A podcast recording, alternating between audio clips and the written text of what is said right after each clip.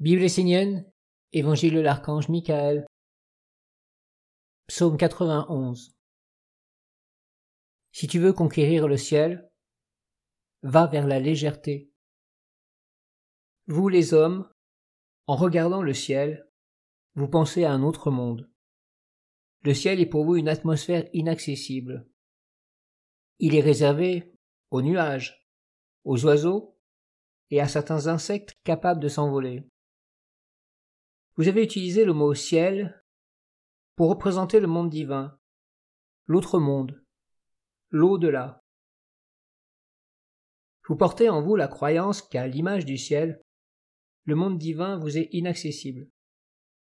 Vous pensez que jamais vous ne pourrez déployer vos ailes et vous envoler pour goûter ce qui est la grandeur, l'infini, la légèreté, la liberté et la lumière.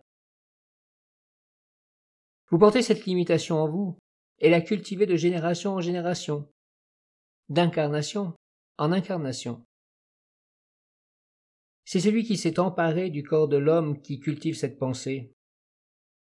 Il dit à l'homme qu'il est un homme et qu'il ne peut vivre que comme un homme. Moi, je vous dis que vous pouvez vous élancer vers les hauteurs et devenir des oiseaux. La différence entre toi et l'oiseau, c'est que lui sait qu'il peut voler, et qu'il crée toutes les conditions pour parvenir à son but. Il a mis de l'air dans ses os, a purifié son sang et allégé sa structure. Toi, tu veux voler, mais en même temps, tu alourdis ta vie en commençant de plus en plus lourdement la structure de tes os. Si tu veux conquérir le ciel, va vers la légèreté. N'empoisonne pas ton sang avec ce que tu manges, la nature de tes sentiments, de tes pensées et de la force qui alimente ta destinée. Sinon tu te fermes toi-même la porte du ciel et te limites à ton être mortel, à être un homme qui ne peut vivre que sur la terre. Médite ma parole. Si tu veux conquérir l'art de l'envol, à l'image de ton frère l'oiseau, sache que c'est avec ta structure intérieure que tu peux t'élever vers les hauteurs, et pas simplement en regardant le ciel et en désirant passivement voler. Ton corps doit être activé et animé par ta vie intérieure, dans le but que ton sang se purifie, que tes os deviennent légers et ta structure apte à voyager vers les mondes supérieurs, à les rencontrer et à vivre avec eux.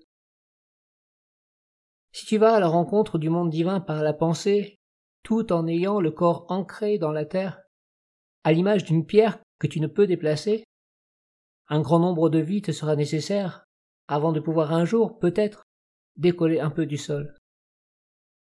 Toi qui es un Essénien, toi qui as l'alliance, la conversation et l'union avec le monde des anges, trouve la force d'accompagner l'enseignement jusque dans ta structure physique afin que ton corps et ta vie deviennent réellement un calice pur pour un monde supérieur et non pas une maison juste bonne à t'enfermer.